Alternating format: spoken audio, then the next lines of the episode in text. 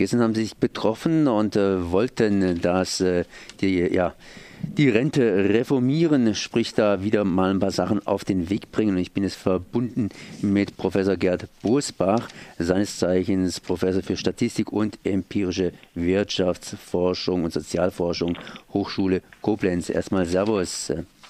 Ja, guten Tag aus Remagen. Sie haben im Vorfeld dieser ganzen Geschichte einiges an Kritikpunkten gebracht, beziehungsweise den Rechenstift rausgeschoben und äh, da ein bisschen was zu Papier oder in den Computer reingesetzt und eben mal versucht durchzurechnen, was das Ganze bringen soll.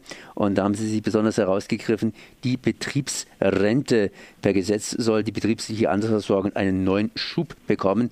Kriegt denn diese Betriebsrente einen neuen Schub und vor allen Dingen dieses ganze Paket der Rentenneuordnung, äh, wie sieht denn das aus? Ja, also erstmal zur betrieblichen Altersvorsorge. Ähm, das ist seit einer Weile ein Steckenpferd der Regierung geworden und man kann eigentlich so sehen, seitdem äh, offiziell auch klar wurde, dass Riester im Prinzip gescheitert ist, haben sie nach Alternativen zu Riester gesucht und sind bei der betrieblichen Altersvorsorge gelandet. Äh, wenn man mal hinter die Kulissen guckt, hinter die Kulissen der schönen Beispiele, die man ausgerechnet und nach außen zeigt, äh, merkt man aber sehr schnell, dass es hauptsächlich zwei Gewinner an dieser betrieblichen Altersvorsorge gibt. Das sind einmal die Arbeitgeber, weil die noch weniger an Sozialversicherungsbeiträgen dadurch zahlen kann ich Ihnen auf Bedarf, bei Bedarf erläutern. Und der zweite Gewinner sind die privaten Versicherungen, ähm, ähm, die nämlich letztendlich dann diese Pensionszusagen versichern ähm, und die das natürlich nur machen, wenn es für sie wieder ein Geschäft ist. Mein Eindruck von äh, außen äh, daran ist, man hat gemerkt, äh, über die äh, Riester kommt nicht mehr so viel zurecht. Und jetzt muss man den Gruppenarbeitgebern und Versicherern ein neues schönes Geschäft geben, ähm, damit die zufrieden sind. Und das färbt man natürlich als Vorteil für den Arbeitnehmer ein, ähm, damit das auch gut vertretbar ist und damit man damit, damit auch nachher auch Wahlkampf machen wird. Im Grunde genommen ist die ganze Sache klar. Da gab es mal diese Alterspyramide, oben wenige Alte, in der Mitte irgendwie und unten viele Junge, die eben nachwachsen. Und das Ganze hat funktioniert. Und jetzt ist sie auf den Kopf gestellt, es sei denn, wir haben entsprechende Einwanderung, die dann wiederum in die Kasse einzahlt. Aber heute zahlen wir ein und was kriegen wir morgen bei der ganzen Geschichte raus? Ähm, ist es so einfach zu betrachten oder äh, kann das ganz einfach überhaupt funktionieren? Also das mit der Alterspyramide ist so ein schönes Beispiel dafür, wie man mit netten Bildern halt äh, die Öffentlichkeit, ich sag's auch so hart, äh, betrügt und belügt. Man sagt, viele junge Leute, ein Teil mittlere und wenig alte, ähm, das ist eine tragfähige, gute Gesellschaft. Aber dann gucken wir uns doch mal an, welche Gesellschaften haben denn diesen schönen der nennt sich auch Tannenbaum in der äh, Fachsprache. Wer, wer, hat den? Das sind im Moment alles äh, die armen Länder, Bangladesch, Pakistan, Nigeria und sonst was. Die haben genau diese schöne äh, Alterspyramide. Und wir hatten sie in Deutschland auch mal. Das war so um 1900 bis 1920, 1930. Aber was hat das denn für ökonomische Folgen? Das sind alles Länder, die arm sind jetzt oder wie Deutschland arm waren. Und wer sind die reichen Länder dieser Welt? Schweden, Japan, Deutschland, Abs mit Abstrichen auch Amerika. Ähm, das sind alles Länder, die genau diese Tannenbaum-Alterspyramide nicht mehr haben. Also es ist Blödsinn von der Bevölkerungsstruktur äh, direkt darauf zu schließen, äh, dass äh, äh man gut lebt und eine gute Rente zahlen kann. Das ist das Erste. Das Zweite ist, ähm, wenn man jetzt an aktuelle Rentenzahlungen denkt, wird immer gesagt, zu wenig junge Leute. Äh, ja, aber bitte, äh, der Arbeitsmarkt ist voll. Wir haben knapp drei Millionen offizielle Arbeitslose. Wenn man die inoffiziellen dazu zählt, haben wir fast vier Millionen Arbeitslose.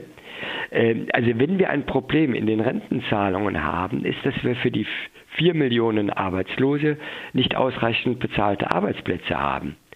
Hätten wir die, oder sagt man nur mal für die Hälfte von den vier Millionen, sagen wir bei den anderen, können das ja in dem Grund nicht arbeiten, dann hätten wir zwei Millionen zusätzliche bezahlte Arbeitsplätze, die allesamt ins Rentensystem einzahlen würden. Die Rentenversicherung würde schwimmen im Geld. Also das Problem ist nicht die Demografie, das Problem ist, dass wir zu wenig äh, Einzahler haben im Verhältnis zur Bevölkerung. Nun, dann nochmal eine ganz ketzerische Frage.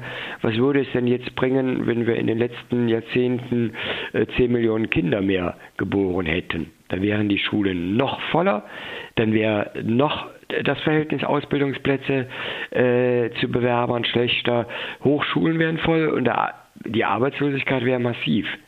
Also das ist ein Blödsinnsgedanke, das alles auf die Demografie schieben zu wollen.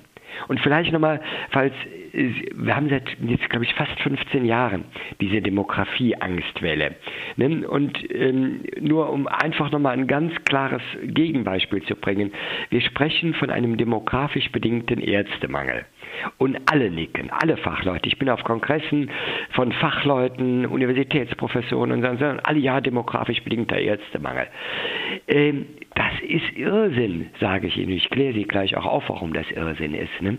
Ähm, also Begründung ist zu wenig junge Leute und zu viele alte Leute. So, aber einer, der an der äh, Uni war, der weiß, in Medizin ist seit 40 Jahren ein Numerus Clausus zwischen 1,0 und 1,5. Was heißt Numerus Clausus von 1,0 bis 1,5? Ganz viele junge Leute wollen Medizin studieren, sie dürfen aber nicht. Wir lassen sie nicht. Wir sparen bei der Bildung in der Ausbildung von Ärzten massiv seit 40 Jahren. So, und dann haben wir vielleicht Ärztemangel, kann man auch drüber streiten, aber nehmen wir mal an, wir haben den Ärztemangel. Und dann sagen wir nicht das Sparen in der Bildung, nicht weil wir in den letzten zehn Jahren zu wenig ausgebildet haben, haben wir, äh, zu, sondern wegen der Demografie.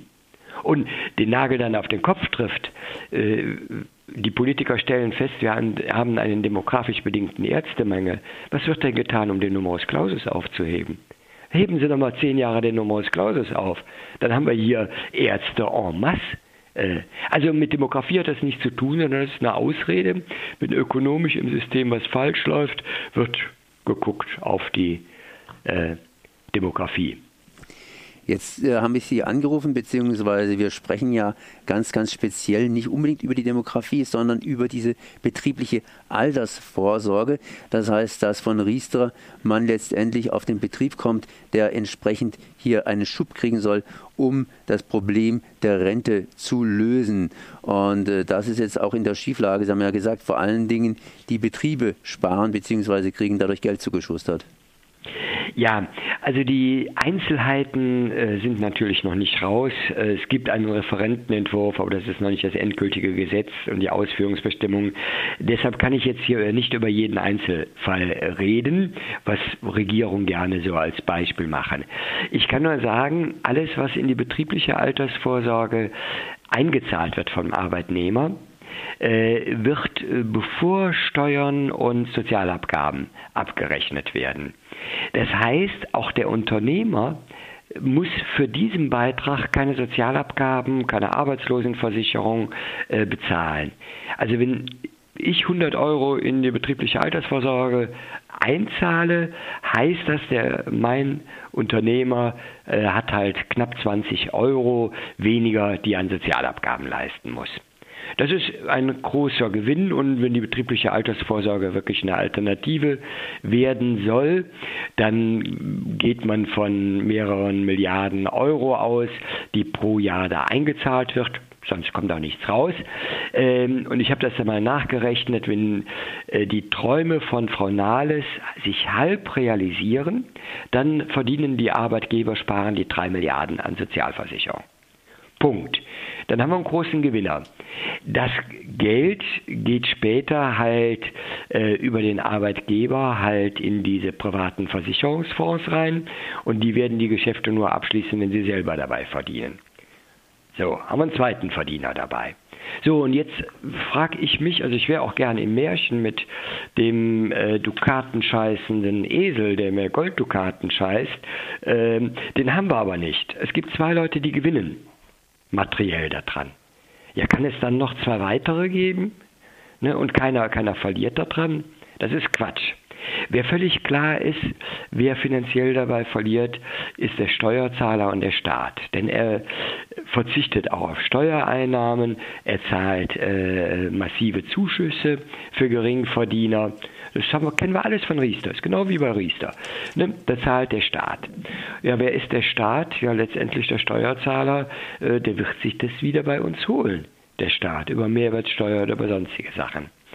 Gut, das ist jetzt die Sache, also der Staat zahlt zu. Was ist jetzt mit der vierten Gruppe, dem Arbeitnehmer, der einzahlt?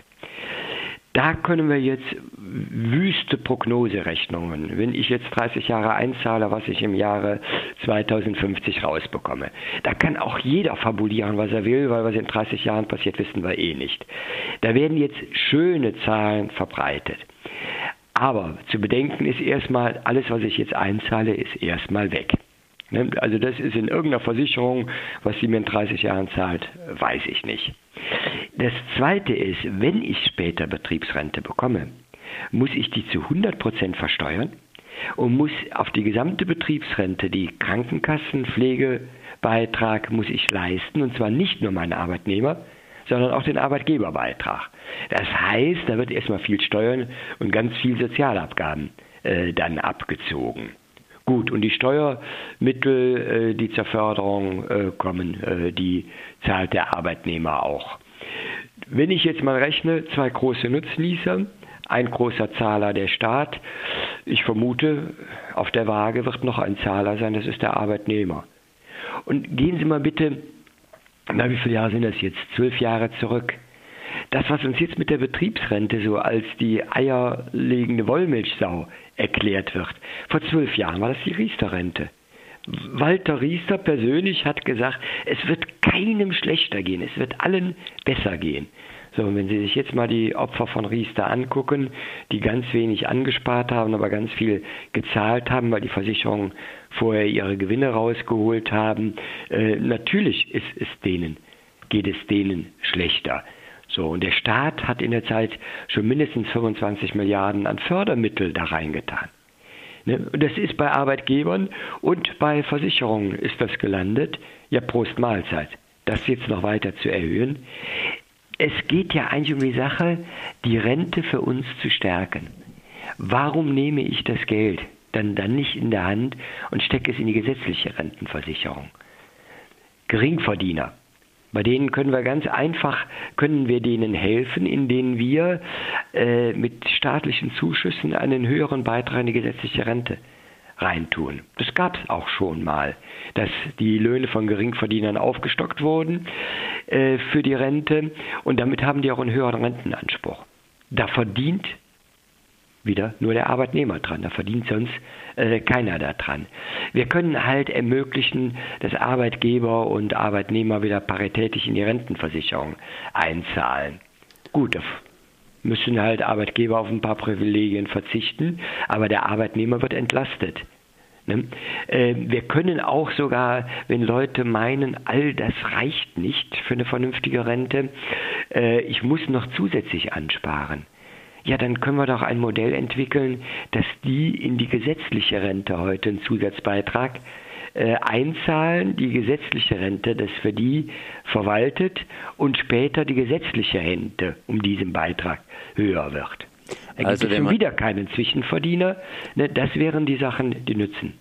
Also, wenn man es kurz zusammenfassen will, man kann praktisch den Staat einschalten, wenn der ordentlich arbeitet, dann brauchen Private da nicht entsprechend ihre Profite rausziehen und dann bleibt mehr für die Allgemeinheit übrig. Da sage ich einfach nur ja. Das war Gerd Bosbach, Professor für Statistik, empirische Wirtschafts- und Sozialforschung, Hochschule Koblenz zum Thema betriebliche Altersvorsorge und ein bisschen drumherum. Ich danke mal für dieses Gespräch. Ja, ich ebenfalls. Tschüss.